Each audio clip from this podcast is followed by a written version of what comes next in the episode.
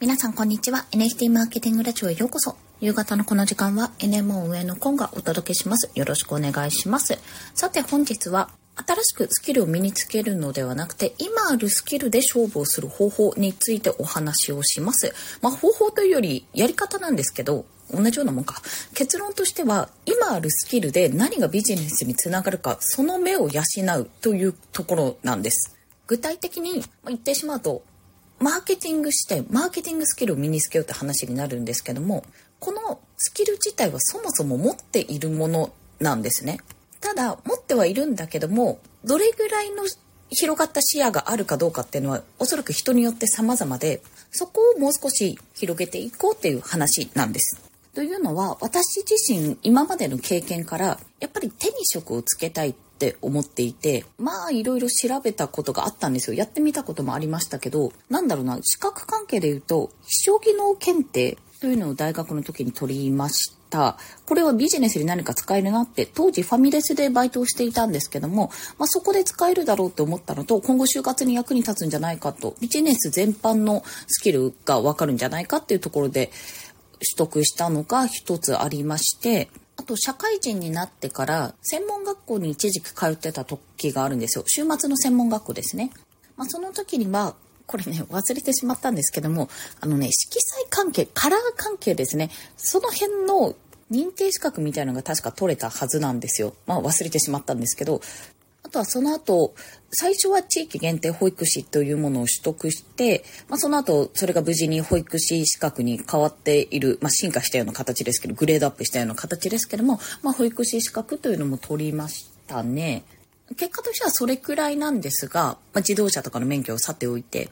でもやっぱりその上では転職活動とかもしている中でも手に職をつけたい、まあ、自分で仕事が作れるような、まあ、そんな存在になりたいと思っていたので結構デザイン系の専門学校の資料を読んでいた時もありましたしそっち方面に進むことも一時期考えていたしとビジネス系の専門学校 MBA を取ろうと思ったのかなその時は、まあ、それも資料を取ってね、あの、いろいろメルマガとか見ながらやったことがあったのと、あとは、資料ですね。〇〇市、あの、その当時ね、ユーキャンがすごく流行っていて、資格取得が私の中でね、その雑誌とか見るのめちゃめちゃ好きで、やっぱ転職つけるんだったらなるなるしかなって、この資料をやった方がいいかなっていうので、行政書士とかを目指そうとか、一時期ね、本当に一瞬ね、思ったことがあったんですよ。やっぱり食いっぱぐれたくないっていうところと、最終的にね、独立したいっていうのをすごく思ってたんで、そういったところも含めて、検討していた時期がありました。まあ、いずれも結局は繋がらなかったんですけども、その時に思っていたのは、やっぱり新しいスキルを身につけないと仕事にはつながらない。なんか新しいスキルを身につけて手に職をつけたいって思っていたんですね。あれですね、生態関係もやろうとして専門学校の見学行ったことありましたね。まあ、そんなことを考えていて、結果としては保育士を取得したんですけども、まあ、そんな保育士も今では辞めて、こうやって在宅で働いているんですが、結果としてね、今思うと、これまでの経験を全て活かせてね、今の仕事につけてるなとは感じているんですが、やっぱりそこに至るまで自分のこんな知識とかこんな経験が仕事とか活動とかにつながるとは思っていなかったんですね。そもそもですね、デザインというものを私このフリーランスになった時にやっていたんですよ。Kindle 表紙のデザインというのを主にクラウドワークスとかから探してコンペに出品してとかいうのをやっていたんですけど、そのデザインっていう部分もちょっと巻き戻ると、自分が初めて Kindle 本を出版した時に、もうこれ誰かにデザインを頼むお金なんてないと自分で作った方が早いって判断して、まあ、キャンバーをね、無料のキャンバーをね、使って作ったという記憶がございます。それよりももっと前をたどると、まあ、イラストレーターとかフォトショップを使っていた時代がね、それこそ専門学校の時代にあったんですけど、結局使い方はね、忘れてしまいましたが、でもその時にデザインというもの、まあ、カラーのね、検定とかもやったりしてたから、デザインっていうものはそこで少しは片鱗として触れていたんです。そして、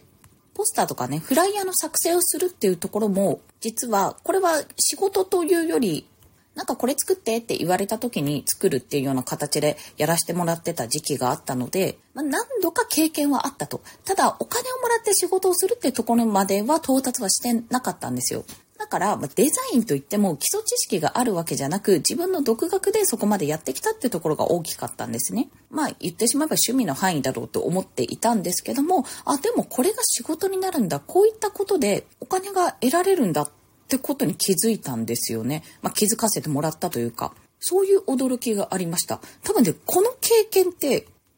皆さん今まで生きてる中で何度かないですかねあ、こんなこともできるの？って、え、これすごいねって。実は自分の中では、いやいやこれ趣味の範囲だしとか、いやいやこれでプロとかと比べたら全然こんなのは、あの、お金にならないよとかっていうふうに思ってる方がいらっしゃるかもしれないんですが、実はそれが、その道のプロと比べたら、そこでね、お金をもらうっていうのは難しいかもしれないけども、切り口を変えたら、自分の自分だけにしか存在しない特別なスキルとして提供できる可能性があるわけですよ。私自身はね、正直言ってデザインセンスってものはまあ、あんまりないなって思ってるんですよ、自分の中で。というのは他にも、あ、これ素敵な、このデザインが見やすいなって思うものをね、たくさん見てるから、いや、そんな人たちと比べたら、いや、こんなんはっていうふうに思うこと、正直ありますよ。正直ありますけど、自分がキャンバーを使える、まあ、キャンバーを使うようになってから、デザインスキルはね、やっぱりその道の人がやってるより、全然まあ自分は劣っているけども、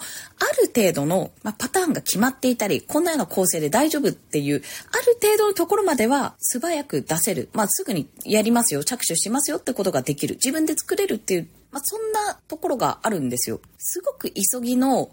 サムネを作んなきゃいけないとか、すごく急ぎで何か作んなきゃいけないって時に、誰かに頼むんじゃなくて、自分で、まあ、なんとかここまで、これ、これぐらいのラインまでだったら作れるっていうことは、結構ね、私は特にウェビナーとかやったり、あとはツイッター、まあツイッターじゃない、X か、X でポストするときに、やっぱ画像を入れた方が明らかに視認性が高まるので、そういった時に自分で作る、ささっと自分で作るっていうのは非常に助かるし、自分で自分に助かっているっていうところもありますし、あと一時期図解も作っていたので、まあ、ゼロベースよりかは、プレゼン資料を作るときとか、まあ、ちょっとした資料、あの、説明資料を作るときとかに、まあ、作れなくはないかなと、まあ、突っ込みどころはたくさんあるんですけど、そういうふうにね、プラスになるんです。自分の仕事に対して何か伝えたいことがあるときに、今までやった経験からより伝えやすくなるっていうんですかね。そういったことができてるんじゃないかなというふうに思うんですよ。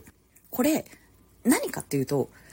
冷蔵庫にあるもので何の料理が作れるかって今日の夕飯献立作れるかっていう感覚に近いんですね。これ面白いんですけど、あーなんか、そっか、グラタン作るのにグラタンソース買ってきてないや。じゃあグラタン作れないねってなるのか、いや、牛乳とバターと小麦粉あるんだからホワイトソースなんて普通に作れるじゃんってなるのか、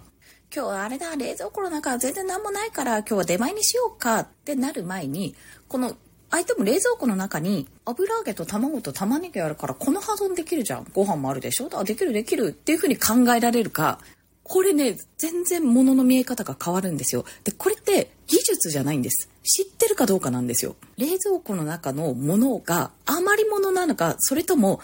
材料として見られるかどうかなのかによって全然変わってきて、これって、要は冷蔵庫の中身って自分のスキルのわけですね。自分の経験とか体験。まあ、自分なんですよ。はい、自分何にもないじゃんって、の、すごい高級な和牛もないし、オーガニック野菜、無農薬野菜とかないし、自分って全然なんか特化したスキルないよなって思う方がもしいらっしゃるとしたらそんな体験してないなと思う方がねいらっしゃるとしたらねんなことないんですよ。実は作れるものはたくさんあるんです。ただそれで作れるかどうかを知らないだけなんですよ。さっき言ったね、油揚げと卵と玉ねぎあれば、まあ、この波丼って、要はカツ丼の油揚げバージョンなんですけど、が作れるねって言いましたけど、方法を変えたら、あ、じゃあ油揚げ開いて中に卵を落として、なんて言うんですか、巾着煮みたいなのもできますし、油揚げと玉ねぎと卵の具沢山お味噌汁だってできるかもしれない。たった一つなんですよ。これ知ってるかどうかで、レシピを知っているかどうか、もしくは挑戦する、これとこれとこれ組み合わせたらこんな料理できるんじゃないかって